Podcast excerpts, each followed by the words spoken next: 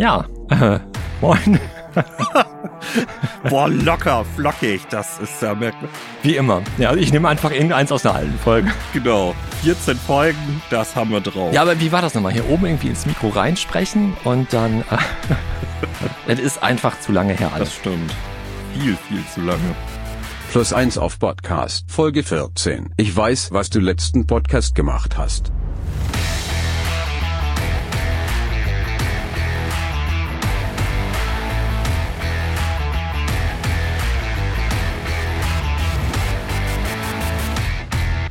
Moin und herzlich willkommen bei Plus eins auf Podcast. Äh, wir sind wieder da. Ja, wir sind äh, nicht von Aliens entführt worden, nicht verschwunden, haben keine neuen Identitäten angenommen. Zumindest nicht, dass ich das mitgekriegt hätte. Muss mal gucken, aber ich glaube ich auch nicht. Wir haben gerade festgestellt, als wir unsere Notizdatei für die heutige Folge angelegt haben, war der 13. März und jetzt ist äh, der 21. August. Da liegt doch ein bisschen, bisschen Zeit dazwischen. Kleine Pause. Kleine, Kleine Pause. Pause. Bei ihm durchatmen und dann geht das weiter. Genau, mal kurz am Strand liegen bei dem schönen Sommerwetter. Nee, aber wir sind wieder da und heute, wir haben es jetzt ja schon 137 Mal angekündigt, geht es tatsächlich um das äh, Horrorgenre des Slasher, Slasher-Films. Meistens sind es ja eher Filme. Und wir schauen mal, was ist es eigentlich und kriegt man das irgendwie auch in so ein Rollenspielformat rein. Genau. Und äh, wenn wir jetzt schon so große Brötchen backen, dass wir das, was wir ankündigen, dann auch wirklich umsetzen, äh, wollen wir auch noch mal eben kurz was zur künftigen Frequenz erwähnen, weil Plus eins auf Podcast ist nicht nur zurück, sondern ist jetzt auch wieder da. Aber wir werden nicht mehr äh, mit derselben Häufigkeit Folgen veröffentlichen, wie wir das bis zu unserer Pause gemacht haben. Genau, vor der Pause waren es alle zwei Wochen, dass eine Folge rauskam. Da haben wir zuletzt gemerkt, das schaffen wir einfach gar nicht mehr so gut und wollen uns da jetzt auch nicht so unfassbar unter Druck setzen, nur ein bisschen, und sagen, dass wir jetzt so vielleicht so alle drei Wochen, vielleicht einmal im Monat nur eine Folge machen. Das heißt, die Frequenz wird ein bisschen unregelmäßiger als vorher, aber immerhin gibt's wieder Folgen. Und ich glaube, das ist schon mal gar nicht so verkehrt. Und es gibt nicht nur weitere Folgen, es gibt auch ein bisschen Publicity, weil ähm, du bist fremdgegangen, Maurice, während wir nicht aufgenommen haben. Was war da los? Ja, ich wurde angefragt, ähm, ob ich nicht äh, beim nerdigen Trash Talk mal mitmachen möchte als Gast und die wollten unbedingt über das Alien-Rollenspiel reden. Und äh, ja, das haben wir ja auch schon mal gemacht, zwei Folgen lang. Ja, alter Hut, kennen wir doch in- und auswendig. Ja. Äh, und dann, äh, ja, habe ich da über das Alien-Rollenspiel noch mal ein bisschen referieren können. Hat sehr viel Spaß gemacht. An dieser Stelle auch viele Grüße an Elea und Philipp. War schön bei euch. Und äh, generell nerdiger Trash Talk Podcast. Kann man mal reinhören, kann man sich mal geben. Aber jetzt heute endlich wieder du und ich. Und irgendwo kauft der Alex auch rum. Ja, wir lassen die Tür aber zu, sonst äh, gibt's wieder unqualifizierte Kommentare. Und wir widmen uns endlich dem Slasher. Und das ist tatsächlich auch relativ aktuell wieder mm, geworden jetzt. Ähm, wir hatten die Fear Street Filme bei Netflix. Ich weiß nicht, hast du die schon gesehen? Alle drei? Oder überhaupt einen?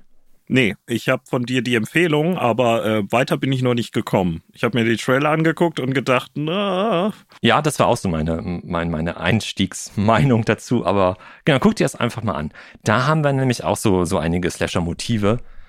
Ähm, und generell das Slasher-Kino, so wie äh, in Serienform, steht auch 2021. Da stehen noch ganz andere Dinge in den Startlöchern, aber da kommen wir bestimmt später nochmal zu. Genau. Äh, später, also nach dieser heutigen Folge, gibt's dann auch noch eine zweite, weil wir haben ja sonst immer so ziemliche Gewaltritte gemacht von der Theorie zur Praxis und zurück. Und wir haben uns gedacht, äh, dieses Thema, das Maurice ja auch sehr am Herzen liegt, der sehr viele der Inhalte recherchiert und vorbereitet hat, das möchte ich hier schon mal betonen, ähm, dass wir das einfach in zwei Folgen splitten. Ähm, wir gehen heute mal so ein bisschen den Basics des Themas Slashers auf den Grund und Slasher-Rollenspiele, die es gibt, sogar in äh, nicht geringer Zahl, die gucken wir uns dann in einer künftigen Folge nochmal separat an. Sonst ist das einfach äh, vielleicht ein bisschen zu viel.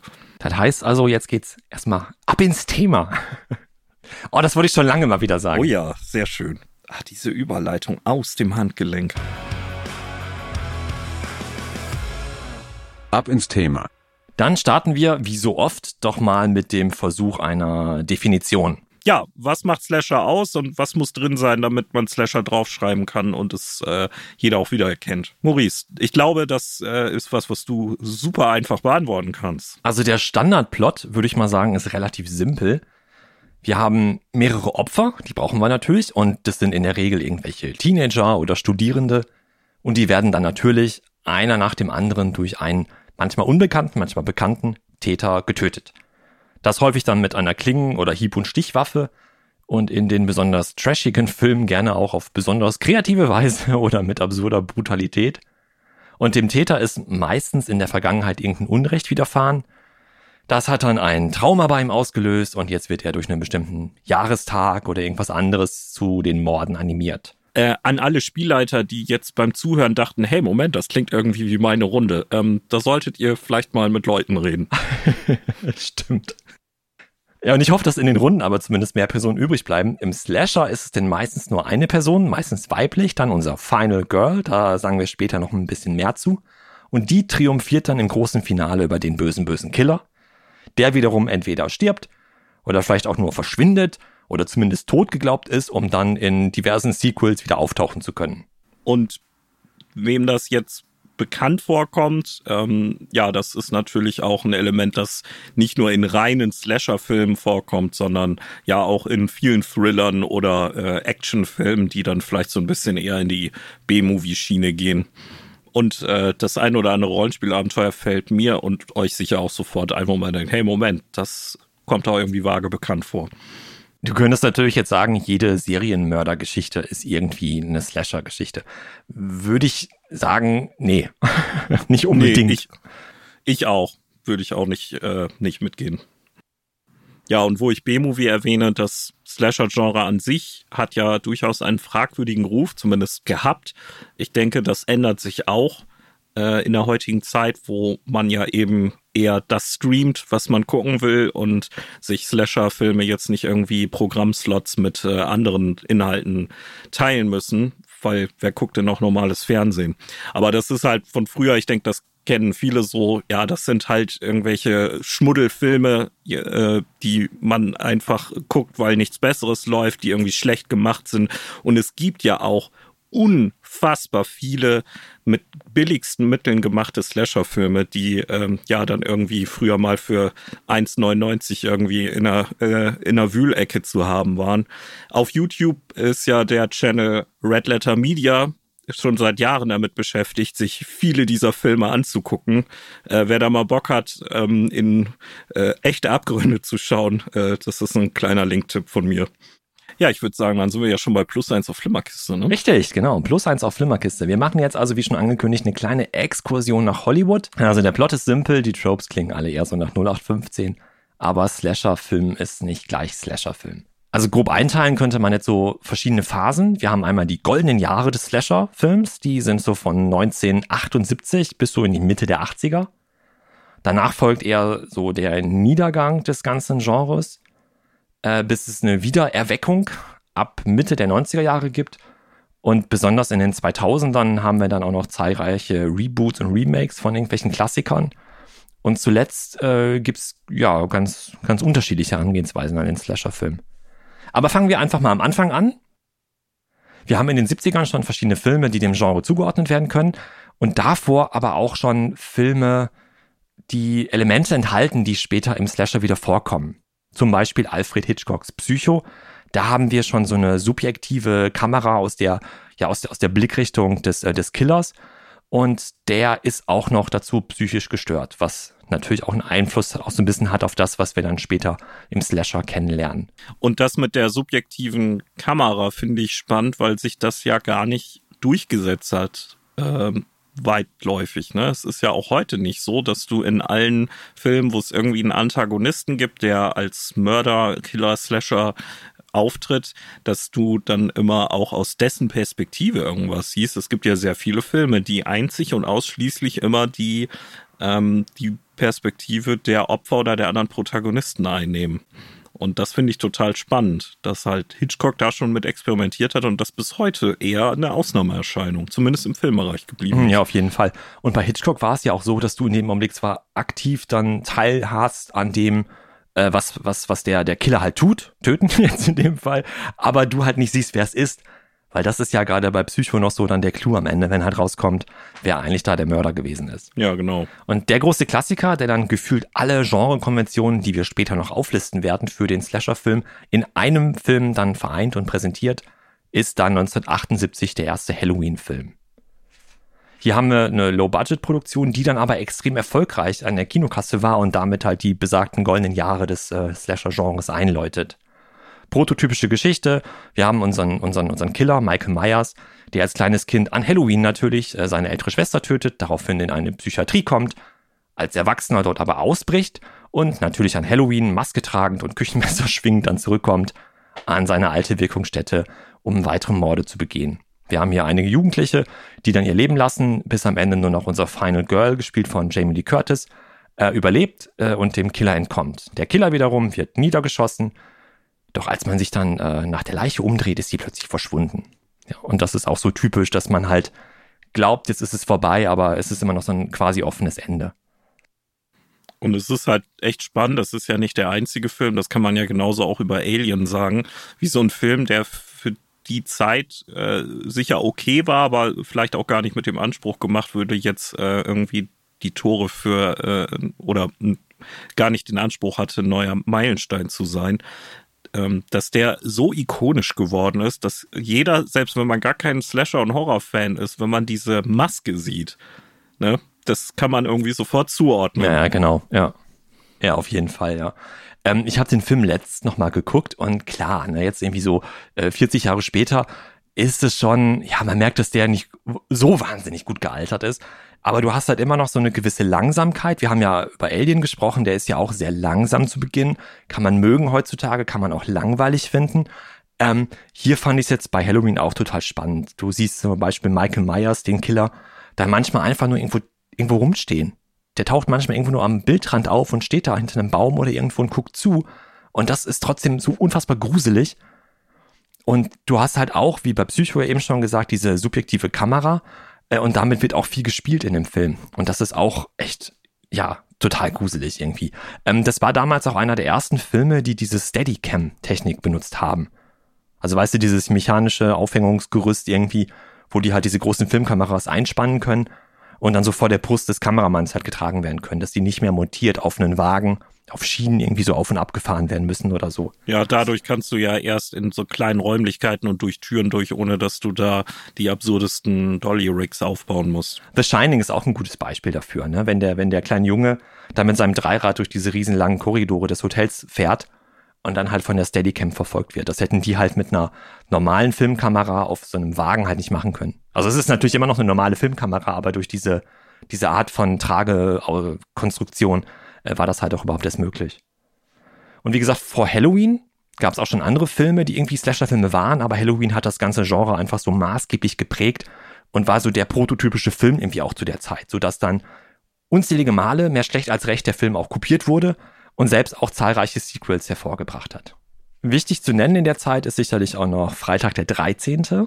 1980 kam der dann raus, um den Hockeymaske tragenden Jason Voorhees und seine Mutter ähm, und der Film, man kennt's halt, ne, irgendwie äh, Sommerferiencamp und da werden dann Leute massakriert und der hat einfach mit seiner Brutalität damals aber auch die Latte an vertretbarer Gewalt, vor allem im US-Kino, halt noch deutlich angehoben. War also maßgeblich, was das angeht einerseits und hat natürlich auch mit äh, ja auch noch das, das, das ähm, Slasher-Genre insgesamt auch noch beflügelt. Die Liste der Slasher-Filme der 80er, die ja noch kommen, ist unendlich lang Nennen würde ich jetzt hier vielleicht noch Nightmare on Elm Street 1984, weil da oh ja. kommen jetzt auch noch deutlich mehr übernatürliche Elemente rein. Und, und ich finde auch, ähm, ja, ein, ein, ein absichtlicher Trash-Faktor so ein bisschen, ne? Ja, auf jeden Fall. Also das merkt man generell halt in dem Genre. Dann, die wollten sich auch, was halt so die, die Kreativität wie man Leute halt tötet, auf der einen Seite plus äh, gepaart mit der Brutalität auch immer noch mal so eine Schippe drauflegen. Dass die Filmemacher gesagt haben, wo hast du den und den Film gesehen? Da war das so und so, komm, wir machen jetzt noch mal irgendwie, keine Ahnung, da wird nicht nur der Kopf abgehackt, da sprudelt noch Blut raus. Oh, beim anderen Film sprudelt da Blut, Blut raus, jetzt machen wir noch was weiß ich was. Und es wurde immer absurder. Was sicherlich auch noch halt zu dem schlechten Ruf insgesamt des Genres dann geführt hat. Ich muss auch sagen, dass ich äh, Nightmare on Elm Street oder auch die zwei oder drei anderen Freddy Krueger Filme, die ich gesehen habe, nie gruselig fand. Also schon spannend vielleicht oder erschreckend, aber nie so, dass ich irgendwie dann, äh, wenn das Haus dunkel war und man musste dann doch noch mal zur Toilette, dass ich dann vielleicht doch gerne das Licht angemacht habe oder so. Nicht einmal. Ich weiß auch gar nicht, ob jetzt der Slasher-Film als solcher, Halloween vielleicht noch, aber die späteren Filme, ob die gruseln wollten oder ob die nur unterhalten wollten. Weil die sind ja teilweise so überzogen, ja, die, die späteren auf jeden Fall. Ja, ist eine gute Frage, ne? Äh, wo die äh, beim Pendel dann, dann hängen bleiben. Aber ähm, ja, ich weiß nicht, äh, ging dir das denn auch so, dass du Nightmare on Elm Street dann vergleichsweise wenig gruselig fandst, sondern vielleicht nur noch gewalttätig oder äh, ist was ganz anders gewesen? Ich habe den erst relativ spät gesehen. Da war ich schon, weiß ich nicht, 15 oder so, glaube ich, als ich den das erste Mal gesehen habe. Und da fand ich den auch schon gar nicht mehr gruselig. Aber ich weiß, dass ich irgendwie als Kind trotzdem auch vor, vor vielen anderen Horrorfilmen richtig Angst hatte. Wenn ich dann irgendwie jetzt, weiß ich nicht, mit zehn oder jünger Nightmare on Elm Street gesehen hätte, weiß ich nicht, ob ich da nicht vielleicht doch vor diesem komischen Freddy halt Angst gehabt hätte. Ja, also ich weiß, dass ich, bis ich irgendwie in der sechsten Klasse oder so war, wenn ich was Gruseliges geguckt habe und dann bin ich im Dunkeln in mein Zimmer gegangen, was völlig okay war und dann steige ich mit meinen Füßen direkt vorm Bett, dann hatte ich da immer Schiss, dann bin ich immer so einen Schritt vom Bett weg schon aufs Bett gestiegen, weil dann unterm Bett war es dunkel und das war irgendwie so ein, ja, da könnte irgendwas greifen. Das war einfach so ein Tick, den ich hatte. Ja. Das weiß ich noch genau. Hatte ich aber nicht bei diesem Film. Ja. Wobei, bei dem hätte ich mir das gut vorstellen können, dass so ein Tick bei dir dann kommt gute Überleitung jetzt, ne? Pass auf. Denn der Killer, Freddy jetzt in dem Fall, sucht halt seine Opfer in ihren Träumen heim. Ja. so ist er. So ist er, unser Freddy. Ähm, und das war halt einfach zu der Zeit schon was Besonderes. Ähm, wie gesagt, diese, dieses, dieses Übernatürliche, äh, was jetzt da noch mit, mit Einfluss genommen hat. Und wir haben eine Protagonistin, ähm, die so ein bisschen aus der Passivität raustritt und nicht nur das reine Opfer ist in dem Augenblick, sondern sich auch noch überlegt, okay, ich werde im, im, im Traum scheinbar immer verfolgt von diesem, von diesem komischen, unheimlichen, übernatürlichen Wesen. Was kann ich denn da jetzt gegen machen? Und sich Pläne halt überlegt, wie sie dem auch eine Falle stellen könnte. Und das fand ich auch ein bisschen anders noch als bei Halloween, wo dann unsere Jamie Lee Curtis halt ja, ja, die kämpft am Ende, klar, aber die rennt erstmal auch nur weg. Und hier versucht ja, genau, das, der Klassiker ist ja, dass äh, die, die Protagonisten oder Opfer äh, immer in der Defensive sind und es dann ganz am Schluss irgendwie einen verzweifelten Widerstand oder äh, einen, einen, einen Gegenkampf gibt. Aber der ist dann meist eher improvisiert als wirklich äh, durchgeplant. Ne? Genau, und hier das macht sie sich halt wirklich Gedanken, so was könnte ich halt tun und will ihm irgendwie eine Falle stellen. Und genau. das, das gab es, glaube ich, so in der Form halt nicht, nicht wirklich vorher. Was dann so folgt in den Jahren danach, ist halt so der Niedergang dieses ganzen Genres. Ähm, die Filme sind finanziell nicht mehr so erfolgreich. Der Filmmarkt scheint irgendwie gesättigt zu sein, weil dauernd neue Filme auch rauskommen. Und viele sind auch gar nicht mehr fürs Kino gemacht, sondern nur noch für diesen Heimvideomarkt. Heute würde man vielleicht sagen, die sind dann irgendwie nur noch, werden nur noch gestreamt. Aber damals halt dann so Direct-to-Video-Produktion. Ja, ich erinnere mich an, äh, ist das Jason vs. Freddy oder Freddy vs. Jason? Da habe ich mal irgendwie reingeguckt und dachte, was ist das? Ja, genau, die Qualität leidet halt auch noch darunter. Ne? Ich meine nicht, dass, dass, dass viele der Filme besonders hohe Qualitätsansprüche irgendwie hatten. Aber wenn, wenn du schon irgendwie sagst, alles klar, wir machen den Film nur für den Videomarkt, der natürlich wichtig ist insgesamt im Filmmarkt, aber schon deutlich andere Einspielergebnisse dann, dann, dann äh, zutage bringt als äh, an der Kinokasse. Ja. Und dann weißt du einfach, der Film wird da nicht viel einspielen, dann haben sie auch vielleicht gar nicht viel Budget am Anfang überhaupt, um den Film zu machen. Und dann kriegst du halt irgendwie so einen Scheißstreifen dann halt zu sehen nur. Ja. Und natürlich haben wir auch noch eben schon gesagt, Gewalt wird immer mehr und immer brutaler und alles. Und das ist natürlich auch sehr in der Diskussion gewesen. Gerade so in den 80ern ging es natürlich auch so los.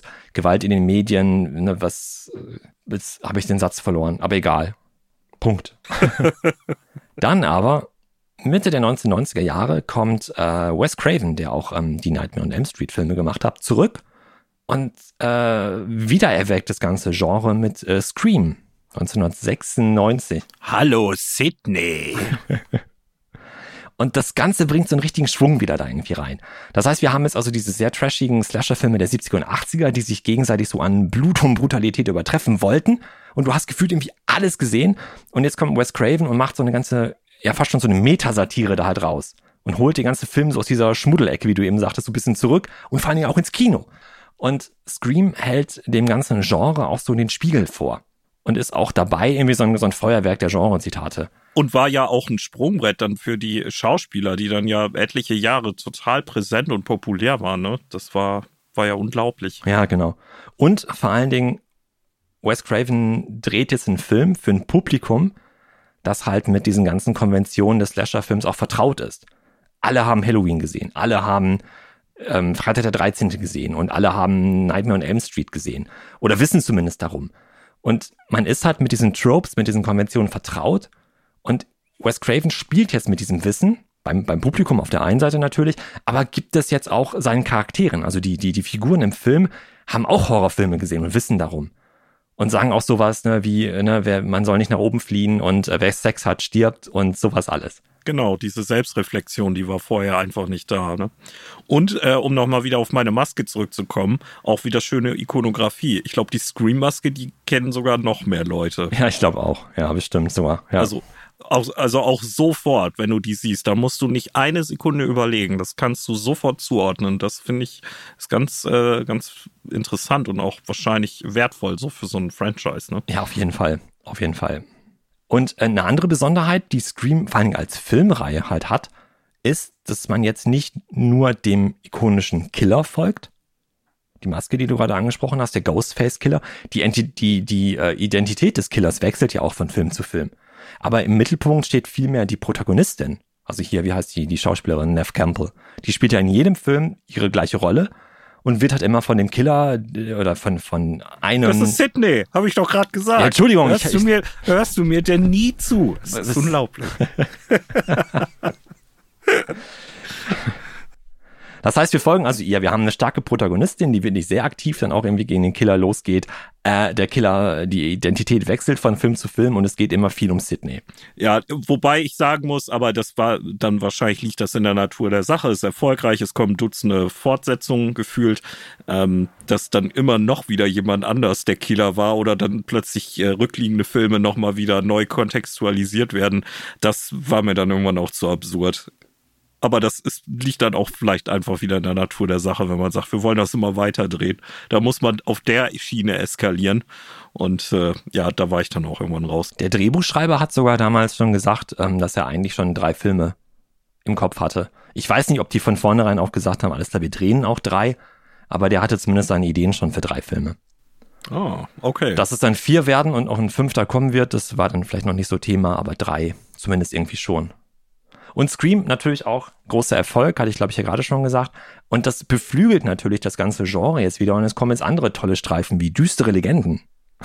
Oder. Ich weiß, was du letzten Sommer getan ja, hast. Ja, richtig. Da gab es ja auch zwei. Und von düstere Legenden glaube ich auch zwei oder drei sogar. Weiß ich nicht. Ich glaube, die späteren kamen auch nur noch auf Video dann raus oder DVD zu der Zeit ja schon. Also Ende der 90er haben wir wieder viele, viele Slasher-Filme, die teilweise auch im Kino dann liefen ja nicht nur viele Slasher-Filme, sondern ja auch ähm, von Scream, glaube ich, vorgelegt und von vielen nachgeahmt. So eine Verschmelzung vom Slasher-Genre ähm, mit dem, dem Highschool-Genre so ein bisschen, ne? Also äh, ja, gab es vorher auch schon, aber ich, ähm, ich assoziiere die, die Filme aus dieser Ära immer mit irgendeiner Gruppe von Leuten, die noch in der Schule oder an der Uni sind. Und das ist bei anderen Slasher- und Horrorfilmen nicht unbedingt eine Verbindung, die so no, sofort da ist. Ja, ich glaube, das ist auch eher so, so das Publikum, was man sich erhofft hat, so die, die Altersklasse. Und deswegen spielen mhm. die Filme halt auch so in den, in den Lebenswelten eben von Teenagern und Studierenden, ja. Ja, mit Sicherheit. So, und dann haben wir natürlich in, in den letzten Jahren ähm, oder ja auch äh, seit den 2010ern ja diverse Slasher-Filme, die nochmal ganz experimentelle Ansätze gehen oder Filme, die auch Slasher sind nebenbei. Ich habe ja auf meiner Liste noch stehen 2017 dann Happy Death Day, ist aber auch in das Slasher-Genre einzuordnen. Von der Thematik ist es aber auch so, so ein untäglich grüßtes Murmeltier-Film irgendwie. Das heißt, die Frau, die da halt äh, getötet wird, wacht dann morgens wieder auf und erlebt diesen Tag nochmal und wird dann wieder getötet und wieder und wieder und merkt es natürlich dann irgendwann auch und versucht halt dann halt äh, dem, dem, dem Slasher zu entkommen. Und das fand ich einen ganz witzigen Ansatz und hab mir da schon gedacht, boah, ob man das irgendwie auch so als, als Rollenspielabenteuer vielleicht umsetzen könnte. Ja, also so ein Groundhog Day, wo man äh, einfach so eine Schleife hat, das habe ich schon erfolgreich eingesetzt. Das stelle ich mir auf jeden Fall spaßig vor, wenn man das mit einem Slasher-Abenteuer verbindet. Das geht. Ja, ein anderer äh, Film in dieser Auflistung ist Tucker and Dale vs. Evil, der sich äh, gerade diesem Hillbilly-Slasher äh, Subgenre, wahrscheinlich ist es eins, ne? Ähm, augenzwinkernd annimmt und äh, die Typen, die so ein bisschen abgewrackt aussehen, haben eigentlich ein Herz aus Gold und eigentlich ist alles ganz anders. Und es ist ein großartiger Film, selbst wenn man nichts für Slasher übrig hat, finde ich. Hey, are you okay? oh ja. Genau, wir haben halt hier ne, diese zwei Holzfäller, die einfach nur Urlaub in ihrer Hütte im Wald machen wollen. Und um sie herum äh, passieren leider viele äh, Unfälle, sind es quasi ja, und Leute gehen drauf.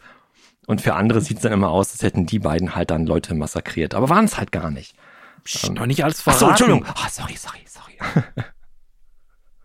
ja. Ähm, 2012, nicht wirklich nur ein Slasher, ne? aber Cabin in the Woods ist ja auch so ein Meta-Horrorfilm irgendwie, ne? der genauso wie Scream damals dann in den 90ern auch hier wieder aber diesmal das gesamte Horrorgenre irgendwie auf den Kopf stellt. Auf jeden Fall. Das, ähm, also ich, ich kenne auch Leute, die diesen Twist und dann äh, das letzte Drittel vom Film total doof fanden, aber ich habe den richtig abgefeiert, weil der mich so überrascht hat und ich hatte äh, gedacht, ah okay, das ist jetzt auch wieder irgendwie ein Reboot, irgendwie was und äh, ja, ich war ich war richtig froh, dass ich den geguckt habe. Den habe ich auch äh, vor noch gar nicht so langer Zeit nochmal wieder geguckt und finde ihn immer noch großartig. Äh, Gerade in den Nullerjahren, jetzt sind wir ja schon in den 2010er Jahren, aber in den Nullerjahren hatten wir auch noch viele Reboots und Remakes. Halloween wurde nochmal neu aufgelegt, Texas Kettensägen Massaker, Freitag der 13. gab es auch nochmal neu. Und Thema Halloween, das ist für mich so ein großes Highlight der letzten Jahre. Ähm, nicht so ein Augenzwinkern wie jetzt irgendwie äh, Tucker and Dale, sondern eher voll auf die Fresse war dann 2018, als dann äh, ja der neue Halloween rauskam. Rob Zombie, der etwas durchgeknallte Filmemacher, sag ich jetzt mal so, äh, hat schon zwei Remakes gemacht in der Zeit, aber es waren halt Remakes. Und 2018 kam jetzt nochmal ein ganz neuer Halloween ins Kino, der rückwirkend die Kontinuität aller bisherigen Fortsetzungen der alten Halloween-Reihe, muss man jetzt ja sagen, äh, resettet und komplett auf Null dreht. Das heißt, der Film ist kein Remake wie der Rob Zombie Murks, sondern setzt mit seiner Handlung halt direkt an den ersten Film von 1978 an und ignoriert einfach alle Fortsetzungen von dem alten Film. Fand ich einen ganz schönen Schachzug und hat auch fand ich ganz gut funktioniert. Wir haben jetzt äh, Jamie Lee Curtis, die dann jetzt quasi 40 Jahre lang sich darauf vorbereitet hat, so Sarah Connor-like, ähm, dass jetzt Michael Myers zurückkommt und äh, Schießtraining macht und was weiß ich was alles und dann äh, versucht es halt mit dem aufzunehmen, weil sie davon ausgeht, dass er in irgendeinem Halloween wiederkommen wird und natürlich, zack, 40 Jahre später, da ist er wieder. Es gibt auch noch zwei weitere Fortsetzungen, genau von diesem Film. Halloween Kills, der wurde aufgrund von Corona jetzt schon mehrfach verschoben, soll aber angeblich jetzt am 14. Oktober ins Kino kommen. Wobei ich die Tage noch gelesen habe, dass das auch noch mal so ein bisschen auf der, auf der Kippe steht, ob sie das wirklich machen. Es gibt so viele Filme, die wegen Corona verschoben wurden, immer noch geschoben werden. Würde ich auch noch mit Vorsicht genießen. Ja. Und Danach gibt's noch, der schon abgedreht ist. Ich glaube, die haben dann beide Teile so am Stück gedreht. Halloween Ends, das wäre dann so der dritte aus dieser neuen Reihe. Und der soll dann ein Jahr nach dem zweiten, also ein Jahr nach Halloween Kills, hoffentlich dann nächstes Jahr ins Kino kommen. Was nächstes Jahr dann auch ins Kino kommen soll, äh, ist dann ein neuer Scream-Teil, Nummer 5. Äh, was mir gerade noch einfällt, wo du vorhin ähm, zu Halloween 18 den Sarah Connor-Vergleich gezogen hast, ähm, das finde ich spannend, weil im letzten Terminator ja auch ähm, quasi die bisherigen Terminator-Teile alle für nichtig erklärt wurden in Sachen Kontinuität. Und äh, der nimmt ja einfach direkt Bezug auf den zweiten.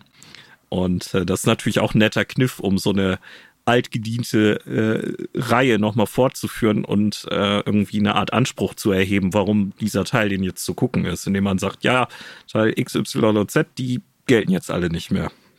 Ja, ich fand das halt auch spannend. Ich habe halt gedacht, wie schon wieder Halloween ist noch ein Remake, war nicht gerade irgendwie vor ein paar Jahren erst eins.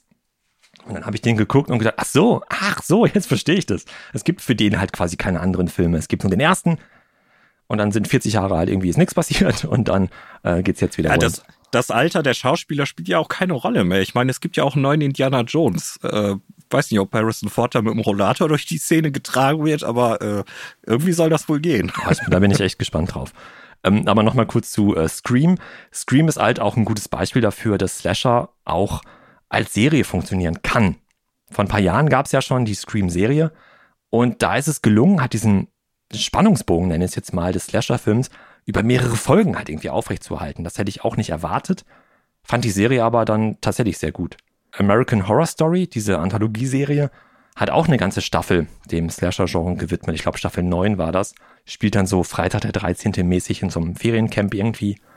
Oh, das wusste ich noch gar nicht. Ich hatte die, als die ganz neu war, da hatte ich die erste Staffel, boah, ich glaube, fast komplett geguckt, aber dann irgendwie auch das Interesse verloren. Ich glaube, jetzt aktuell ist dann Staffel 10, die jetzt kommt, oder ist es 11? Ich glaube, 10 müsste jetzt kommen. Das heißt, es ist auch noch gar nicht so lange her. Und, oh Wunder, natürlich spielt es dann auch in den 80ern. Ich glaube, der Titel der Staffel war auch 1984. Oh no. Und ähm, ja, ich habe so die ersten zwei Folgen geguckt, bin da aber irgendwie noch nicht weitergekommen. Mal schauen. Und äh, Trommelwirbel äh, im Oktober dieses Jahres, also 2021, liebe Hörer aus der Zukunft, äh, präsentiert uns dann äh, Amazon. Ich weiß, was du letzten Sommer getan hast als Serie. Und ich weiß nicht so recht, ob man sich darauf freuen kann oder ob das, äh, ja, wir werden sehen. Ja, ich meine, die machen auch eine Herr der Ringe-Serie. Insofern äh, werfen die da wahrscheinlich einfach so viel Geld drauf, dass das mindestens okay ist. Wir lassen uns überraschen. Ja, also jetzt haben wir eine Reihe von Filmen und die Entwicklung uns angeguckt. Und bevor wir dann ins Rollenspiel gehen, müssten wir ja vielleicht nochmal die Tropen und Genrekonventionen auseinanderklamüsern, beziehungsweise äh, rausziehen, was denn so die Elemente sind, die das Ganze irgendwie spannend machen und die wir uns dann eventuell halt klauen und weiterverwenden können. Und äh, vieles haben wir schon genannt, aber wir können es ja jetzt einfach nochmal versuchen aufzulisten. Was sind denn so die Elemente, die einen Slasher-Film ausmachen? Maurice, du stehst hier gerade so rum. Sag doch mal was dazu. Ich? Ach so. ja, genau, genau du. Hier, nimm noch mal ein Brandy oder was du da vorhin für ein, für ein äh, Hipster, Hipster-Getränk hattest. Äh, ich weiß nicht. Ich dachte, ja. dass du, dass du einen Gin nennen würdest oder so, aber ich glaube, du hast Brandy wirklich gesagt. Ich habe Brandy ne? gesagt, aber eigentlich war es ein Glas Leitungswasser. der, der Brandy des kleinen Mannes. Ich habe noch 39 Minuten, dann ist 16 Uhr, dann darf ich das erste Bier aufmachen. Also alles wird gut heute. Ah. Okay. Ja, wenn man mal so ganz allgemein drauf guckt, haben wir ja schon so ein bisschen gesagt, B-Movie. Ne? Alles nicht so gut irgendwie. Keine so Hochglanz-Hollywood-Produktion. Egal, ob es jetzt wirklich aus Hollywood stammt oder nicht, ist es eher so die, die B-Movie-Kiste. Und äh, boah, ja, viele Tote. Ne? Es ist ein Serienmörder, auch wenn es nicht unbedingt ein Serienmörder-Film ist, wo das FBI dann kommt und wie auch immer. Aber wir haben zumindest einen Killer, der echt eine sehr blutige Spur hinterlässt. Ja, und der legt ja auch nicht in allen Filmen, aber das kennt man ja auch von vielen Beispielen dann gleich zu Beginn los, dass der Film mit einem Mord beginnt. Macht ja auch gleich klar, worum es geht wo du vorhin schon das FBI nanntest, äh, ich denke auch äh, damit einhergehend Autorität in irgendeiner Form, ob das jetzt Ermittler sind oder äh, wenn es eben um Jugendliche geht, dann die Eltern, die sind halt inkompetent oder ähm, einfach nicht hilfreich in dem Kontext. Oder das Ganze spielt irgendwie wieder abseits äh, der Wege. Das hatten wir ja in unserer, äh, in welcher Folge auch immer, hatten wir uns über Isolation unterhalten. Und die Filme sind vor allen Dingen voll mit Stereotypen.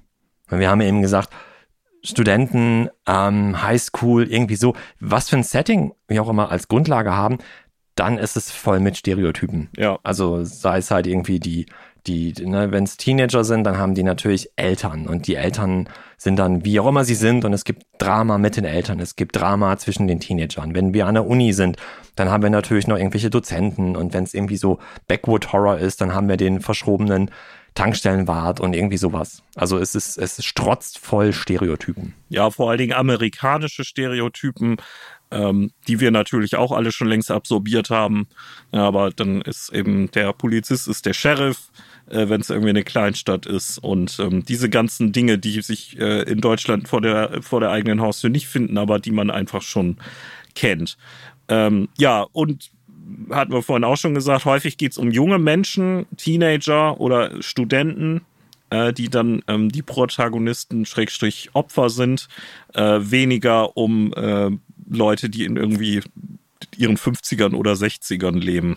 Und deswegen ist dann auch häufig College und Highschool und Summercamp und so weiter dann irgendwie so der Backdrop für die Handlung. Und alle sind verdächtig, ne? Das ist natürlich auch noch ganz wichtig. Genau, das ist dann immer so, dass wenn einer ermordet wurde, dann waren irgendwie drei Leute, irgendwie kann keiner nachvollziehen, wo die waren, haben kein Alibi. Das äh, gehört natürlich dazu. Ne? So hat man natürlich auch viele falsche Fährten irgendwie für die Zuschauer ähm, die ominösen Red Herrings, dass man nicht so wirklich weiß, so wenn man, wenn, wenn unbekannt ist, wer der, wer der Täter ist, ähm, wer es denn jetzt gewesen sein könnte. Genau. Und was, glaube ich, auch noch ganz wichtig ist, beim Film zumindest halt so ein offenes Ende. Der Täter wird zwar irgendwie geschnappt oder beziehungsweise niedergeschossen oder wie auch immer und dann ist die Leiche halt weg und man hat so ein offenes Ende und immer so die, die, die Möglichkeit, noch ein, ein Sequel halt draus zu machen. Manchmal gibt's gar keine, manchmal ist es wirklich einfach nur ein offenes Ende und manchmal hat man es mit einer Reihe von zehn und mehr Filmen zu tun. Und als Spielleiter denke ich bei sowas dann auch mal direkt an die Kommunikationsschwierigkeiten, die man manchmal hat, wo man als Spielleiter denkt, boah, das war ein schön ambivalentes Ende, den kann ich nochmal wiederbringen. Und die Gruppe dann, so, das Problem haben wir erledigt. Wir reiten jetzt in den Sonnenuntergang zum nächsten Abenteuer. Und ja, dann sitzt schön. du da und denkst, äh, hallo? Mist. ja, genau. Sehr schön. Aber dann lass uns das mal mit dem Killer weitermachen. Ne? Also wir haben oh ja. jetzt wenn wir ein offenes Ende haben, was viele der Filme halt haben, dann ist es so ein Franchise halt irgendwie. Ne? Wir haben halt so den, den Killer, der jetzt über zehn Filme hinweg dann wiederkommt. Und genau. oft, bei Scream war es ja nicht so, aber oft dann auch, dass, äh, die, dass, dass das Publikum halt eher mit dem Killer mitfeiert. Ja, oder das, das Franchise ist an der Figur des Killers, selbst wenn dessen Identität wechselt, aufgehängt, ne? Äh, da kommen wir wieder zur Scream-Maske. So, das sind dann verschiedene Leute hinter, aber wer da jetzt eigentlich rumrennt und schreit und abgeschlachtet wird, ist fast zweitrangig. Ne? Ja, das stimmt. Ja. Aber der Killer hat jetzt vielleicht seine, seine, sein, sein entstelltes Aussehen, eventuell unter der Maske, aber zumindest eine ikonische Maske. Das ist immer ganz wichtig. Aber er ist auch, er ist auch in einer menschlichen Gestalt. Wir haben jetzt also keinen Tentakel-Alien oder irgendwas, ähm, sondern es wird immer ein Mensch. Ist, zumindest sieht er so aus ob jetzt Freddy Krueger ein Mensch jetzt noch ist, als dieses übernatürliche Wesen, was dich in deinen Träumen äh, jagt. Der hat halt eine Hautkrankheit, der kann da nichts für. Aber er tritt zumindest halt in menschlicher Gestalt halt dann auf. Ist skrupellos, ja. irgendwie psychisch krank, hat ein Trauma erlitten. Das hat auch selbst Freddy Krueger halt damals. Ne? Das war ja der Grund, warum er irgendwie Ach, ich spoilere den Film jetzt einfach nicht, falls noch irgendjemand sich das antun will und den heutzutage nochmal gucken möchte. Ja, und ähm, das ist natürlich auch dann der Kniff, mit dem dann das andere, das hatten wir ja auch schon mal thematisiert, ne? was macht eigentlich Horror und Schrecken aus, wenn man eben das Normale mit dem anderen konfrontiert und äh, die Täter sind dann eben so entrückt von der normalen Gesellschaft und den normalen Verhältnissen, dass sie eben deshalb so handeln, zumindest innerhalb der Filme. Die machen auch kein Wachstum mit, die haben keinen Character Arc. Ne? Also Freddy Krueger ist am Ende nicht geläutert und denkt, oh Gott, was habe ich getan? Ich muss ein anderes Leben führen. Das äh, wird nie passieren, das ist ja auch gar nicht der Anspruch. Ja, der arbeitet jetzt in so einem Drive-In bei McDonalds und äh, möchten Sie Pommes dazu? und ich, und leg den noch heimlich eine extra Pommes mit rein. so ist der. Schönen Tag noch, ja. tschüss. Nee, ganz, ganz, im Gegenteil, du, du sagst es, ne? überhaupt keine. Oh, keine jetzt, jetzt habe ich dieses McDonalds M vor Augen. Du bist unglaublich, ey. Das kann man, wie kann man das mit Freddy Krueger verbinden? oh. Das heißt, wir haben also keine Weiterentwicklung des Charakters und die Killer sind auch eher so nur so ein S, so völlig auf die Triebe reduziert. Ja. Da steckt selten irgendwie eine, es wird keine Dialoge mit denen geben. Manchmal grunzen die vielleicht auch nur, wenn man sie überhaupt irgendein Geräusch von sich geben hört. Und keiner wird irgendwie wie in einem, was weiß ich, James Bond Film am Ende dann den Killer halt haben, der seine Opfer irgendwie irgendwo festgekettet hat und denen jetzt erstmal erzählt, was sein Plan ist oder warum er tut, was er tut. Völlig egal. Ja, egal vielleicht nicht, aber der, der, der Killer äußert sich dazu nicht. Der Killer ist nur ein S, was da irgendwie rummarschiert und Leute massakriert der hat zwar einen Grund, der hat zwar einen Grund, weil irgendwas ihm irgendwie äh, äh, passiert ist in der Vergangenheit, vielleicht durch die äh, Charaktere oder die Eltern der Charaktere oder irgendjemand im Ort. Also der hat gefühlt irgendwie einen Grund, aber ähm, er ist jetzt nur noch zum Töten da, ist einfach nur noch eine reine Killermaschine. Und häufig eine nahezu unzerstörbare, ne? Also du hattest das ja auch bei Halloween vorhin schon angedeutet, ne? Dann wird der niedergeschossen oder verbrennt oder irgendwas und dann ist er aber doch wieder da und äh, kann einfach nicht sterben.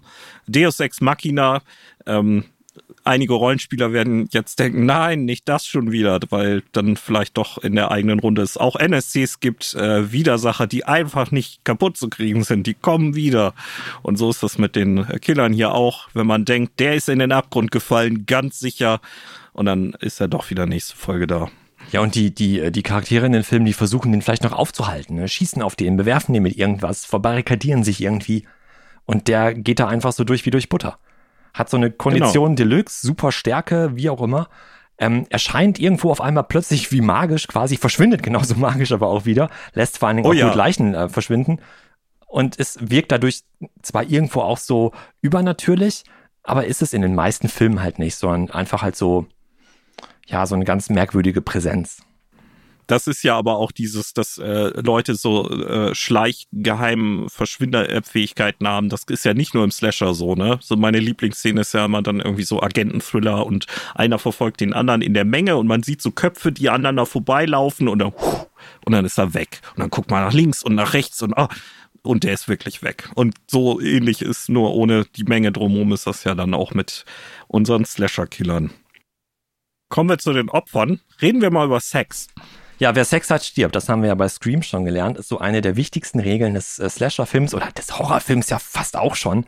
Aber ja. gerade im Slasher ist es so, die Teenager, Studenten, whatever, wenn die Sex haben, die sterben. Wenn die gegen irgendwelche Regeln oder Moralvorstellungen der Eltern, der Außen, äh, Außenwelt ist Quatschen, aber der Eltern und der Gesellschaft äh, verstoßen, dann werden die halt von unserem Slasher dann hingerichtet. Ja, und äh, es kann auch jeden treffen, selbst die, die keinen Sex haben und enthaltsam sind, können sterben. Also das Final Girl dann nicht, aber der Nerd mit Sicherheit. Ähm, und Inkompetenz ist auch eine Todesursache, die häufig ist, dass die dann irgendwie vorwegrennen und dann drehen die sich um, kommt mir, ich habe den Weg gefunden und dann passiert irgendwas und dann Richtig, sind genau. sie nicht mehr da. Ja. Und damit sind wir auch wieder bei den Stereotypen. Ne? Dann haben wir den Nerd und den, den Jock, der muskulös ist und sozial ein bisschen Arschloch und äh, die, die, die Sex hatte, ist bestimmt dann die Cheerleaderin und dann gibt's noch den Reichen und so weiter. Diese ganzen Dinge womit wir auch dann natürlich wieder beim College- und Schulhintergrund sind.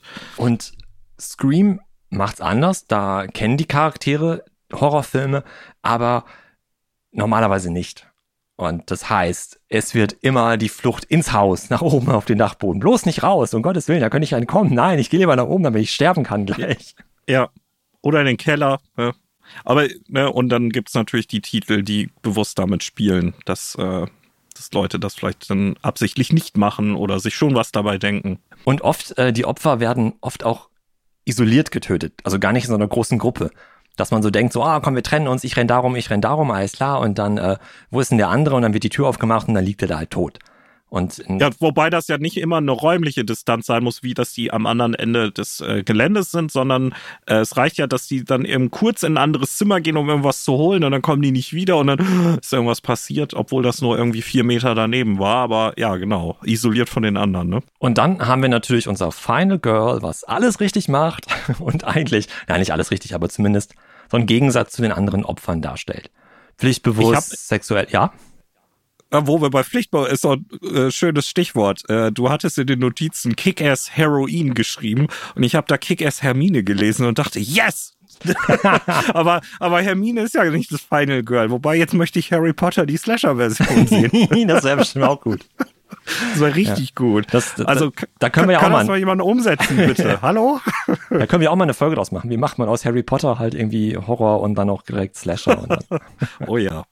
Genau, also das Final Girl, das Mädchen, das ihr äh, die Hausaufgaben macht und äh, zur Kirche geht und ähm, pflichtbewusst ist und äh, eben keinen Sex hat und Dinge reflektiert, nachdenkt ähm, und aber auch Glück hat, ne? Also das Skript möchte, dass sie überlebt und deswegen, wenn sie dann die Treppe hochrennt und der slasht hinter ihr her, dann ver verfehlt sie das Messer halt um fünf Millimeter und haut dann irgendwie nur in die Treppe rein das ist unser Mädchen. In manchen Filmen ist sie dann auch diejenige, die die Leichen findet. Ja, ja, sie ist der Avatar für die Zuschauer, ne? Genau, auf jeden Fall. Und so Everyday Girl, Girl Next Door, Door, Door, Door. Maurice kommt aus Texas, ihr müsst das verstehen, der kann doch nichts führen. Ich setze auch gleich nicht mehr das Fez auf, ich setze wieder den Cowboy-Hut auf und dann Ja, geht das hier das weiter. wieder irritiert mich jetzt, aber es ist, okay. Es ist okay. Aber trotzdem gibt's ja auch eine Weiterentwicklung. Dieser ähm, Stereotyp des Final Girls hat sich ja auch ein bisschen entwickelt. Du hast das ja auch schon angedeutet. Das ist ja nicht mehr so, dass das 1A heute noch so verwendet wird, wie das äh, in Halloween dem Urfilm war. Ne? Ja, da ist es eher so die Jungfrau in Nöten, die halt dann irgendwie entkommen muss und gerettet werden muss. In Halloween ist es ja sogar noch der. Psst, du musst das doch nicht immer verraten. Ja, ja, ja, ja, ja, Entschuldigung. Und die hat sie halt gewandelt von dieser Jungfrau in Nöten hin zur Überlebenden. Okay, überlebt hat sie ja vorher auch schon, aber äh, jetzt zu einer, die aufgrund ihrer eigenen Fähigkeiten halt dem Killer entkommt oder ihn sogar besiegt. Ähm, wir hatten in einem der Vorgespräche, ähm, hatte ich Lara Croft erwähnt, dass mich das so ein bisschen dran erinnert, ne?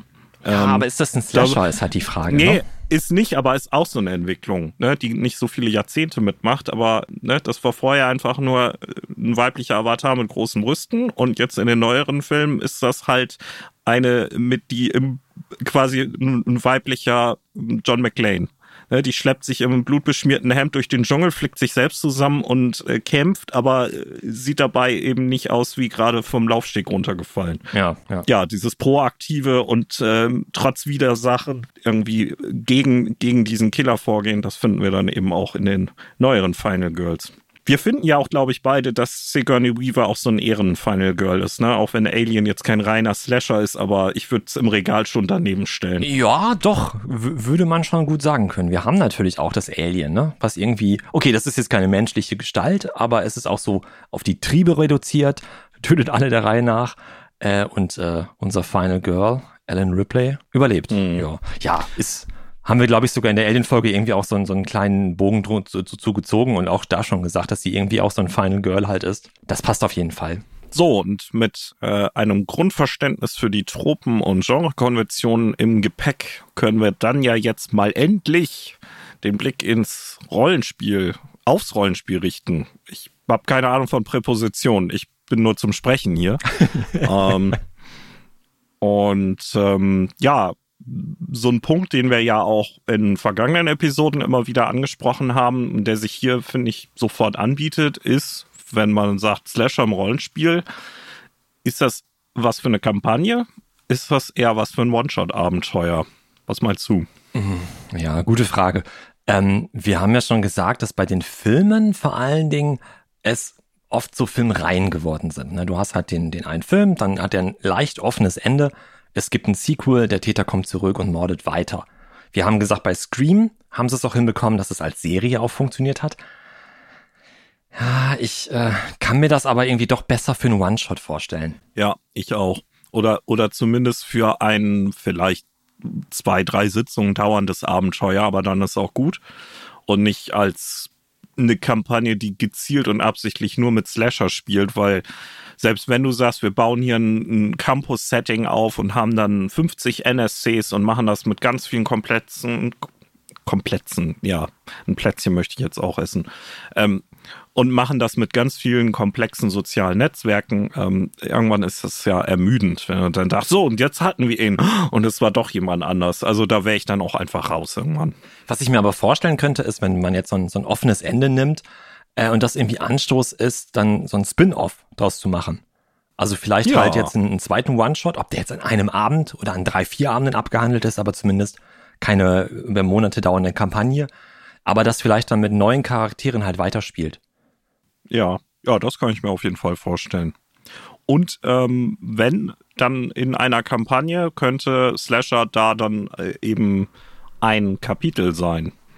Äh, da fällt mir spontan, hat eigentlich sonst gar nichts mit Horror so im klassischen Sinne zu tun, aber die Urkampagne für Pathfinder, der Adventure Path Rise of the Rune Lords oder das Erwachen der Runenherrscher ist es, glaube ich, auf Deutsch. Das ist auch so ein Abenteuer-Gewaltritt durch äh, das äh, Setting von Golarion oder zumindest so ein Teil. Und im zweiten Band ist man in einem Ort und äh, da gibt's dann auf einmal Morde, die auch recht brutal sind und ähm, da sind auf jeden Fall ganz viele Slasher-Elemente drin. Ich erinnere mich da halt dran, weil ich das gespielt habe und das ähm, richtig gut fand. Und so in dem Kontext so als wir machen dann äh, einmal das und dann das und jetzt ist auch mal ein Slasher-Kapitel dran. Das kann ich mir sehr gut vorstellen. Haben wir natürlich noch die Hürde, dass halt auch Leute sterben müssen. Ne? Das darf es natürlich dann nicht so, so viel passieren, dass jetzt dann halt die gesamte Spielerrunde, die ganze ja, äh, Abend Abenteuergruppe halt ausgelöscht wird dann. Das stimmt. Ne? Das, da müssen die Opfer dann eher NSCs sein, weil die ganze Gruppe, wenn dann ein, ein Spielcharakter das Final Girl sozusagen ist, dann ist danach, glaube ich, eine gute Kampagne nicht wirklich mehr zu machen. genau. Ähm, Kampagne ist auch so ein Thema. Äh, wir hatten ja die Folge zu Dungeon and Dragons The Rime of the Frost Maiden gemacht. Da gibt's ja auch so ein Abenteuer da drin in einem dieser, dieser Dörfer, in dem man am Anfang noch unterwegs ist, wo auch so ein Serienmörder umgeht. Ja. Aber da würde ich jetzt sagen, ja, okay, Serienmörder, ja, aber das so als Slasher zu spielen, wie wir das mit den, den, den, den, den Tropes jetzt eben so aufgelistet haben, würde ich an der Stelle halt nicht machen. Und ich finde es eh schwierig, weil man da ja, ja eben, Leute müssen halt sterben. Es müssen halt auch wichtige Leute irgendwie dann sterben, damit es halt auch irgendwie spannend bleibt. Und du hast da bei Dungeons and Dragons und ja oft so bei diesen prototypischen Fantasy-Rollenspielen, sage ich jetzt mal, eher Charaktere, die halt Helden sind. Genau. Und die würden vielleicht auch nicht Reiß ausnehmen vor dem, vor dem, vor dem bösen Slasher, sondern eher sagen, jo, alles klar, Initiative, komm, wir kloppen den jetzt mal weg.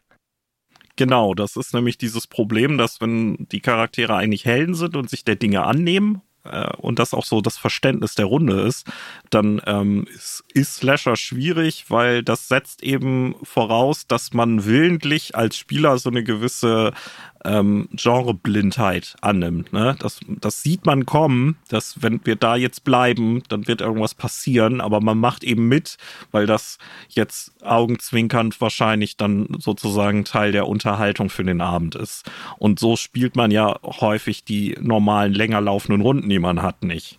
Und ja, ich meine, das kann man ja verabreden, aber das als Spielleiter oder Spielleiterin eben einfach so auf seine Runde äh, loszulassen, das halte ich für gewagt weil dann funktioniert es eben nicht, wenn ähm, die Leute nicht eingeweiht sind, dass jetzt Slasher im, im eigentlichen Sinne dran ist. Ne? Ja, da sollte man sich schon vorher absprechen. Wir sagen ja eh immer wieder, Leute, sprecht euch ab, sprecht miteinander, was ihr überhaupt spielen wollt. Nee, ich mache lieber einen, einen Thread auf Reddit und beklag mich, warum meine Runde so doof ist. Nein, sprecht euch ab, sprecht über eure Erwartungen an die Runde und dann, dann wird's auch was. Und wenn man dann sagt, Leute, lasst uns mal, oder habt ihr Lust, einen Slasher zu spielen, wo wir alle halt die, wir haben alle irgendwelche Slasher-Filme mal gesehen. Oder falls nicht, guckt euch jetzt mal einen an. Ja, super, habe ich geguckt, hat mir Spaß gemacht, möchte ich spielen. Dann weiß man ja auch, was es da für Konventionen so gibt. Und die sollte man dann, um diesen, den Spaß an dem Thema dann halt aufrechterhalten zu können, auch genregerecht dann ausspielen. Und genau. halt auch dann, ja, wie wir schon sagten, so, so ein bisschen blind vielleicht auch dann die, die Spielfiguren halt dann äh, sein lassen. Es gibt ja auch Systeme, die das genau machen, äh, haben wir angekündigt, die gucken wir uns noch an, ähm, weil das muss man dann nicht zwingend mit dem Standardsystem, das man sonst für Sachen nimmt, spielen. Und du kannst sogar vielleicht gute Gründe, das nicht zu tun. Wir beide spielen ja viel Savage Worlds und da haben wir ja mit den Bennys ja auch noch eine, eine, eine Mechanik für die Spielleitung, um halt dann die, die, die, die Spielrunde auch für irgendwelche tollen Sachen belohnen zu können. Man könnte jetzt ja auch sagen, okay, Leute, hier wir sind, wir spielen das äh, Slasher-Genre und äh, da wird einfach jetzt mal eben vielleicht nicht die Polizei gerufen, sondern halt irgendwie Reis ausgenommen oder was auch immer halt die Konvention halt ausgespielt.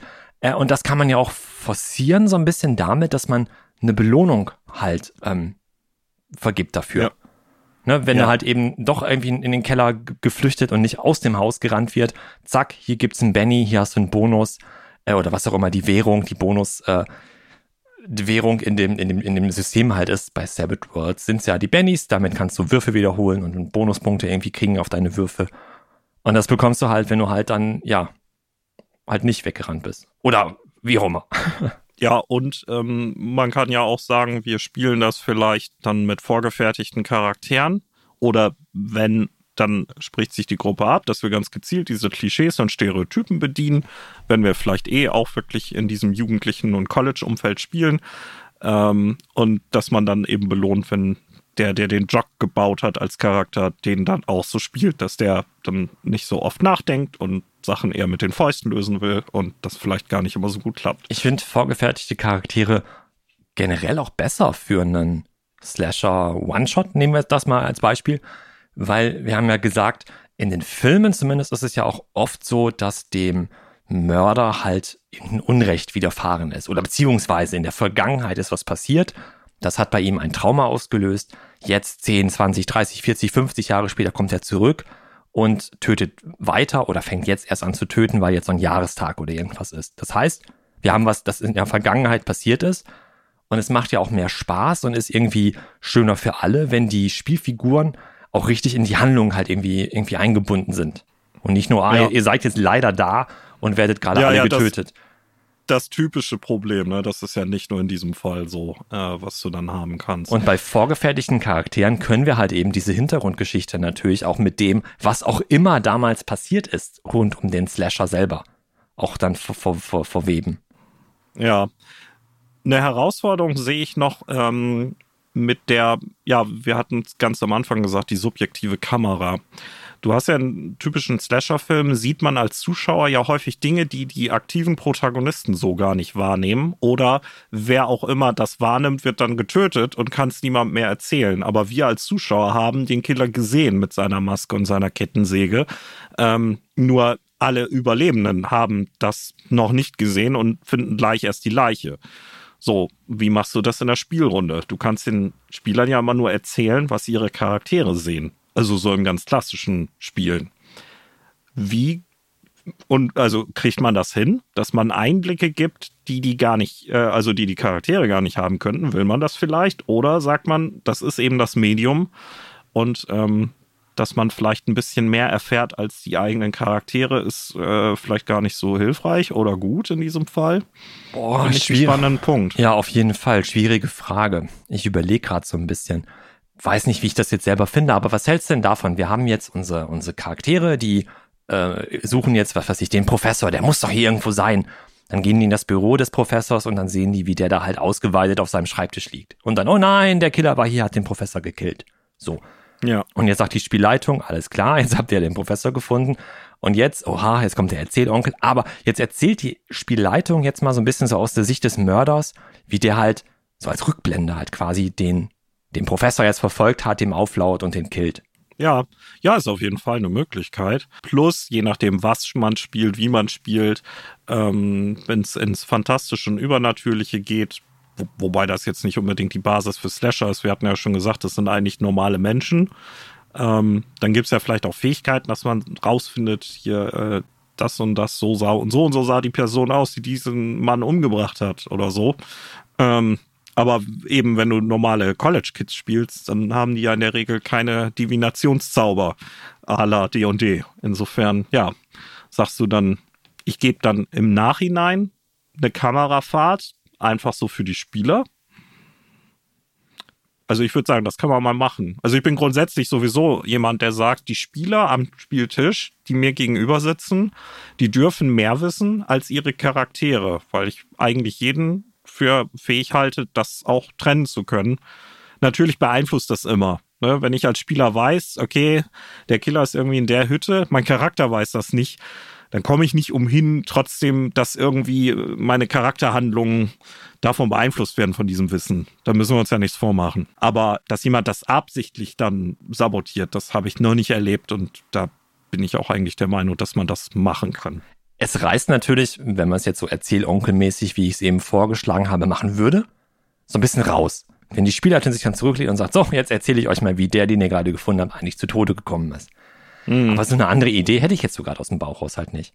Und ja, dann haben natürlich, hat natürlich die Spielrunde am Tisch jetzt ein größeres Wissen als die Charaktere selber.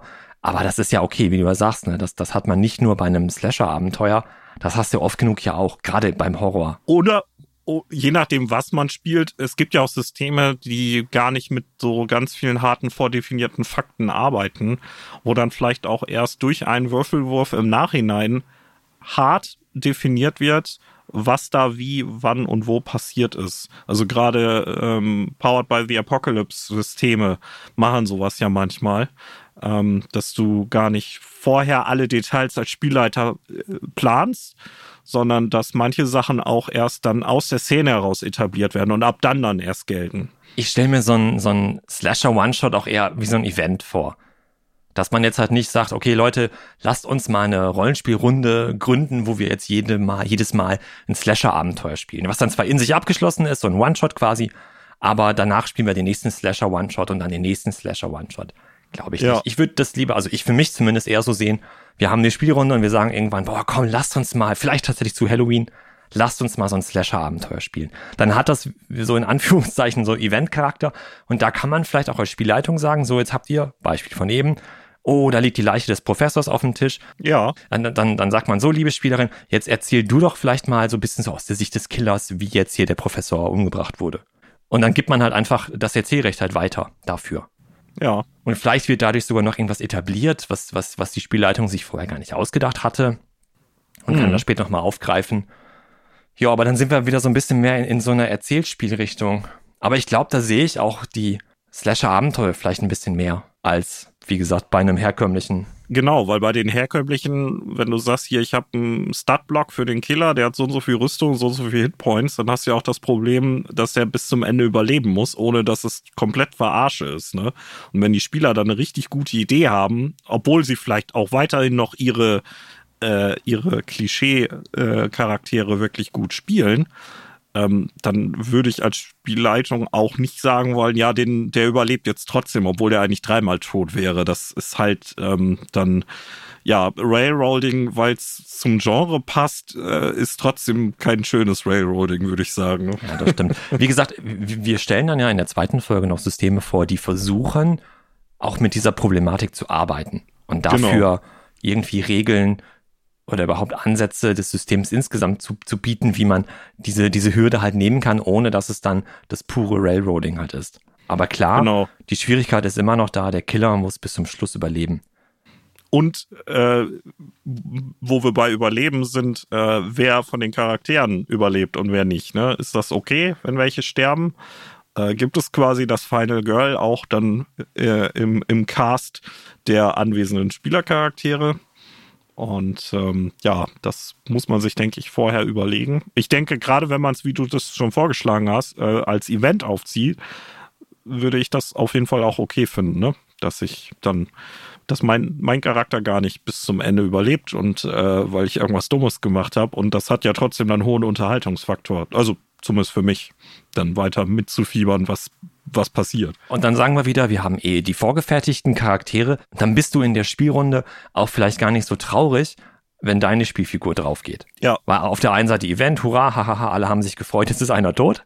Aber, ist ja ein Slasher, da freut man sich ja. Aber ähm, du hast halt nicht drei Stunden lang den Charakter äh, zusammengeschrieben bis du alle Stats ausgewürfelt hattest und dir noch eine Hintergrundgeschichte überlegt hast und so weiter. Du kriegst von der Spielleitung das Blatt und jetzt hier, bitteschön, du bist jetzt XY und dann stirbst du in der zweiten Szene und dann ist es vielleicht gar nicht so dramatisch. Und vielleicht ja. packt dann der Spielleiter sogar noch den, den nächsten Charakterbogen aus und sagt, so hier, der NSC von eben, der Professor ist tot, du bist tot, aber hier, der Assistent vom Professor, äh, den gibt's ja noch, ähm, der lebt ja noch. Hier, bitteschön, jetzt spielst du halt den. Oder such dir mal eben schnell einen anderen NSC aus, den du jetzt verkörperst. So kann man es ja auch machen. Mir ist gerade aufgefallen, wie du das beschrieben hast, ist eigentlich genau die Art, wie wir immer House on Haunted Hill spielen, wenn wir es denn mal spielen. aber ich finde aber generell halt im Slasher müssen Leute sterben. Sonst ja. viele das vor allen Dingen. Ne? Wir haben so Red Shirts, Kanonenfutter halt quasi. Das ist halt, das gehört einfach zu diesem Genre halt dazu. Und wenn man es filmnah oder genre spielen will, dann brauchst du halt auch vergleichsweise viele NSC oder, oder Spielercharaktere, die halt dann ins Gras beißen. Genau, weil wenn von Anfang an klar ist, dass alle Spielercharaktere unantastbar sind, ja, dann ist das eigentlich auch kein Slasher mehr. Aber nochmal zurück zum Killer selber. Äh, wir könnten noch klären, ist der, ist die Identität des Killers, ist die bekannt? Oder ist die unbekannt? Nehmen wir jetzt mal Freddy Krueger, Jason Voorhees, Michael Myers. Da ist quasi irgendwie, auch wenn du gar nicht weißt, vielleicht warum der tötet, aber der Killer ist der Killer du kannst davon ausgehen, dass sich nicht dein, äh, dein bester Kumpel hinter der Maske verbirgt. Da ist eher so die Frage im Raum, warum mordet der und vor allem, wie kommen wir aus der Sache raus? Der bekannte ja. Slasher. Dem gegenüber jetzt der unbekannte Slasher, da haben wir ja doch eher so, so Murder Mystery, ein bisschen investigativ vielleicht sogar, weil auch innerhalb der, der Spielrunde könnte jeder, jede Spielfigur könnte ja vielleicht auch der Mörder sein. Ich muss gerade an äh, Tucker and Dale vs. Evil denken, äh, wo diese Gruppe von jungen Leuten zum Campen fährt und dann gibt's halt diese Geschichte von dem Killer, der da vor 20 Jahren irgendwas gemacht hat. Und dann ist das halt schon mal eine etablierte Figur. Auch wenn der so dann noch gar nicht in Aktion getreten ist, aber alle wissen von dem. Und das ist natürlich ein netter Kniff, den man machen kann, um eine Identität zu etablieren, dass es dann irgendwie Lokalkolorit gibt oder äh, alle haben diesen Mythos irgendwie gehört. Ja, genau. Ja, ja gut, stimmt. Ja. Weil ein komplett unbekannter Killer in einer Spielrunde, da wüsste ich gar nicht, ob dann das Slasher-Gefühl äh, überhaupt so schnell da ist. Weil es gibt ja äh, viele Abenteuer, wo man auch gegen irgendwas Übermächtiges, Gefährliches kämpft oder eine gefährliche Entität oder Person, die auch mordet und meuchelt und man muss rauskriegen, wer das ist. Ja, ich dachte jetzt halt eher so direkter Vergleich. Ähm, Michael Myers, Halloween, mhm. da ist den Charakteren in, der, in dem Film relativ egal, wer der Typ ist. Da kommt dieser ja. zwei Meter große Kerl mit dem Küchenmesser und meuchelt dir einfach. Und jetzt gucken ja. wir rüber zu Scream. Da, äh, Sydney habe ich eben gelernt, Dankeschön. da kommt halt äh, Sydney Prescott und äh, flieht halt vor dem Killer. Aber es geht auch so ein bisschen irgendwo noch darum, wer ist der eigentlich? Wer steckt hinter der Maske? Das ist bei dem ja. bekannten Slasher, habe ich das einfach genannt, Freddy, Jason, äh, Michael. Ist es egal, wer hinter der Maske steckt. Das ist nicht so wichtig. Ja. Und bei dem unbekannten Slasher, bei dem Mystery Slasher oder wie man das jetzt nennen will, ist es vielleicht ja auch noch wichtig, wer, wer, wer hinter der Maske steckt. Vielleicht will man das noch aufklären. Und bei, bei Freddy, äh, dann nimmst du halt, okay, der hat keine Maske auf, aber bei, bei Michael Myers, selbst wenn der mal die Maske abnehmen würde, da ist halt einfach irgendein Typ hinter. Wie auch immer der aussehen mag. Aber bei Scream ist es halt voll wichtig, wer unter der Maske steckt, weil das noch so der Clou am Ende dann vielleicht ist. Im Film sowieso, ja. vielleicht ja aber auch im Abenteuer. Und im Abenteuer könnte es ja auch dann sein, oh, das ist hier der NSC, den wir von Anfang an schon irgendwie kannten. Und man überlebt ja, äh, über, überlebt vielleicht nicht, aber man überlegt ja auch so ein bisschen, oh, wer könnte es wohl sein? Ja, ja, ist ein guter Punkt. Das muss man sich auch vorher überlegen, ob man eben den Fokus darauf setzt, den Killer zu überleben oder den Killer zu identifizieren und zu überleben. Und äh, überleben tut halt dann unser Final Girl und das kann unser Liebesmädchen von nebenan sein, wie in den meisten Filmen. Es kann aber auch unser ähm, Quarterback sein. Ja. Dann ist es halt der Final Quarterback. Oder wie in ähm, Cabin in the Woods, das liebe Mädchen von nebenan zusammen mit dem Nerd. Ja, genau, das geht natürlich alles. Ich will damit nur sagen, halt, wir, wir haben nicht von vornherein festgelegt, so, das sind unsere fünf äh, Stereotypen Charaktere, die, die, äh, die Cheerleader, der Nerd ähm, der, der, der, der, der Quarterback, was auch immer, und halt das Mädchen von nebenan. Und dann weiß man von Anfang an, ja, alles klar, Final Girl und so. Das Mädchen von nebenan ist dann die, die am Ende überleben muss. Und alle anderen sterben halt vorher. So kannst du es natürlich spielen, dann hast du wieder diese, diese Genreblindheit vielleicht. Ja, wobei Genreblindheit ist es nicht, aber dann bist du nah am Genre irgendwie dran. Aber du kannst natürlich auch sagen, alles klar, unser Final Girl ist dann halt am Ende dann der, wie gesagt, dann der, der, der Nerd oder vielleicht doch die Cheerleaderin. Ja, und um das Ganze richtig umzusetzen, äh, können wir ja auch nochmal auf eine ältere Folge von uns verweisen, ähm, kann man ja, gerade wenn man sagt, das machen wir wie so ein Event, ein One-Shot, kann man ja auch versuchen, entsprechende Stimmung am Spieltisch zu erzeugen. Äh, gerade wenn man eben mit diesen amerikanischen Klischees spielt, dann gibt's ja Musik, äh, die man anmachen kann. Also für uns, äh, Maurice und mich, ist halt ähm, American Pie-Ära, äh, Punk-Bands, das ist so, äh, da ist man irgendwie gleich in diesem, diesem Highschool-Gefühl drin. Ähm, rote Plastikbecher, aus denen schales Bier getrunken wird. ähm, und dann natürlich ne, Masken. Äh, ist ja die perfekte Gelegenheit als Spielleitung, sich eine coole Maske aufzusetzen, wenn man dann als der Killer äh, agiert. Äh, Gibt ja auch äh, dankenswerterweise viel, was man sich da holen kann äh, ne, von der 0815 Hockeymaske bis zu irgendwas selbstdesigntem, ist ja alles möglich. Ich denke nochmal an das Beispiel von eben, ne, von wegen subjektive Kamera und irgendwer am Spieltisch soll dann jetzt halt ähm, erzählen, wie der Killer gemordet hat. Man könnte dann auch, wenn man so eine Hockeymaske hat, die dann rumgeben und sagen, hey, hier Arne, setz mal die Horrormaske auf und erzähl mal, wie der Hockey, Horror, hab ich Horrormaske gesagt? Ho! Hast du die Hosenmaske, Horrormaske. ja, was? Whatever. Was? Was? Was genau hast du gesagt? Keiner weiß es. Spult man lieber nicht zurück. Ich wollte sagen, dann geht halt die Hockeymaske, wird dann weitergereicht und der, der die Hockeymaske dann aufsetzt, darf dann erzählen oder muss dann erzählen, wie der Hockeymaske tragende Killer getötet hat. Mann, das wollte ich sagen. Entschuldigung. Ja. Maske ist natürlich eine Verkleidung und man könnte jetzt auch sagen, wir spielen ja Stereotypen Und äh, was, was weiß ich, äh, der oder diejenige, die dann äh, den Nerd spielt, muss irgendwie so ein Karohemd anziehen und hat in der Brusttasche dann irgendwelche Stifte drin. Oder der oder diejenige, die den ähm, äh, Quarterback spielt, muss irgendein Trikot mitbringen oder so. Ne? Vielleicht hat irgendwer jemand noch zu Hause ein Fußballtrikot oder so im Schrank. Oder leiht sich das irgendwo, keine Ahnung, und zieht das dann halt an. Und du, wenn du, du dann die Cheerleaderin spielst, dann. Wieso, wo, wieso spiele ich denn jetzt wieder die Cheerleaderin? Wieso wieder? Nein, ich glaube, das streichen wir auch. Nee, das lassen wir jetzt drin. Das lassen wir alles drin, damit die Leute mal hören, wie ich hier gedisst werde. Habe ich wieder gesagt, natürlich spielst du nicht wieder die Cheerleaderin, aber ich fänd's halt witzig. Ähm, nee, wir hören Vielleicht habe ich mir auf. das auch, vielleicht habe ich mir das auch eingebildet. Gut, dann kommen wir vielleicht jetzt doch tatsächlich lieber zum Ende, bevor ich mich hier noch weiter um Kopf Genau. und Kragen rede. Wobei, nur zum Ende dieser Folge, wie angedroht, gibt's ja dann noch eine zweite, wo wir uns nochmal ganz intensiv mit äh, Slasher-Systemen beschäftigen. Da werden wir dann auf vieles, was wir heute hier etabliert und erzählt haben, dann Bezug nehmen. Aber dann ist das für euch nicht so eine Riesenpackung und dann können wir uns auch einfach äh, ein bisschen mehr Zeit für die einzelnen Systeme nehmen. So machen wir das. Und bis dahin, ähm, mögt ihr Slasher-Filme? Und was sind eure Lieblings-Slasher-Filme? Oder Genau, wenn ihr noch ein paar interessante Tipps habt, das hören wir uns natürlich gerne an und gucken uns die dann auch an. Und könnt ihr euch überhaupt vorstellen, diese Slasher-Thematik, zumindest so wie wir sie jetzt hier ausgebreitet haben, auch am Spieltisch umzusetzen? Manche sagen vielleicht, boah, ne, Slasher-Filme finde ich schon kacke, lass mich in Ruhe mit dem Thema. Manche sagen vielleicht, boah, die Filme mag ich eigentlich, kann mir das aber so gar nicht vorstellen, am Spieltisch umzusetzen. Und manch andere oder andere Runden haben vielleicht schon äh, mehrere Abenteuer gespielt und sagen, ach Jungs, ihr habt doch gar keine Ahnung. Genau, was er sein kann. Oder auch, was du vorhin schon sagtest, vielleicht ist das auch kein Genre, was man selbst äh, im Rollenspiel spielen möchte, weil man da eher andere Thematiken äh, umsetzen möchte. Das kann ja auch sein. Äh, wir freuen uns auf jeden Fall über Rückmeldung.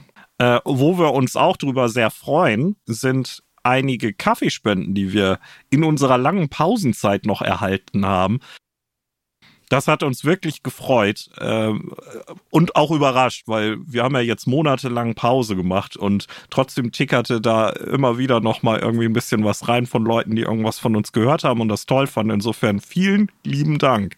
Genau, wirklich, echt klasse, haben uns sehr gefreut, auch über die Kommentare und bei Facebook, Instagram, auf unserer Internetseite haben ein paar Leute geschrieben oder uns auch noch eine Mails geschrieben und gefragt, wie geht's denn mal weiter? Wann geht's vor allen Dingen mal weiter bei euch? Äh, jetzt Ja. ist die Antwort, jetzt geht's weiter. Nee, aber vielen Dank, dass, dass ihr euch erkundigt habt und äh, dass wir Rückmeldung bekommen, dass es tatsächlich Leute gibt, die sich das hier anhören und das auch gut finden. Vielen Dank. Und vielen Dank für Ja. die Kaffeespende, denn die ist ähm, echt bitter nötig bei uns.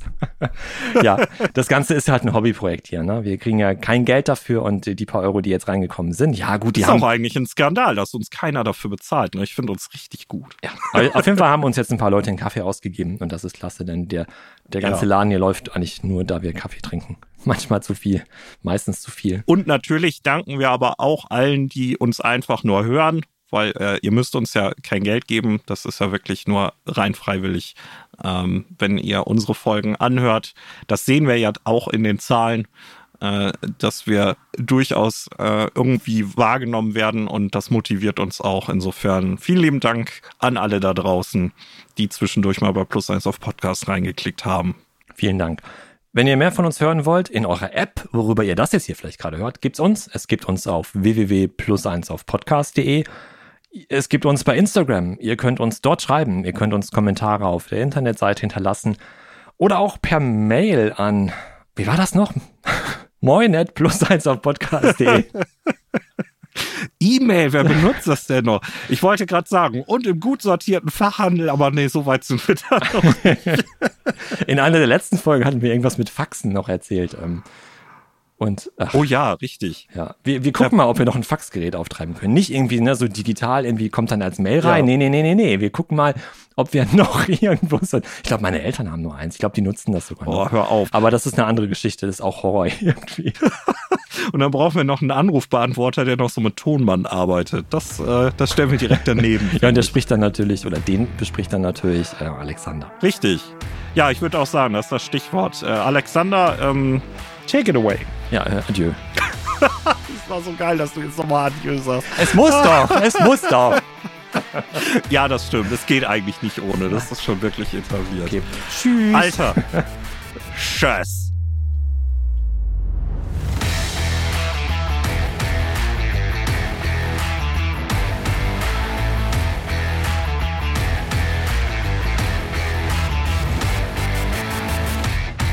Keine Ahnung, vielleicht hat irgendwer noch so ein Fußballtrikot zu Hause, ne? Dann sitzt da irgendwie einer mit so einem Werder-Trikot am Tisch, weil er halt dann Ja. halt den, den Quarterback spielt. Ich weiß, Werder hat keine Football, ähm, Mannschaft, ist schon klar, aber Vielleicht sollte sie einem mal installieren. Vielleicht haben sie damit ja mehr Erfolg als mit Fußball. ich rufe, Sorry. ich habe die Handynummer von Marco Bode, ich rufe den gleich mal an und sage, hey Marco, ich habe da mal eine Idee. Ich muss jetzt nickend, also wissend nicken und so tun, als wenn ich wüsste, wer das ist. Ist auch egal.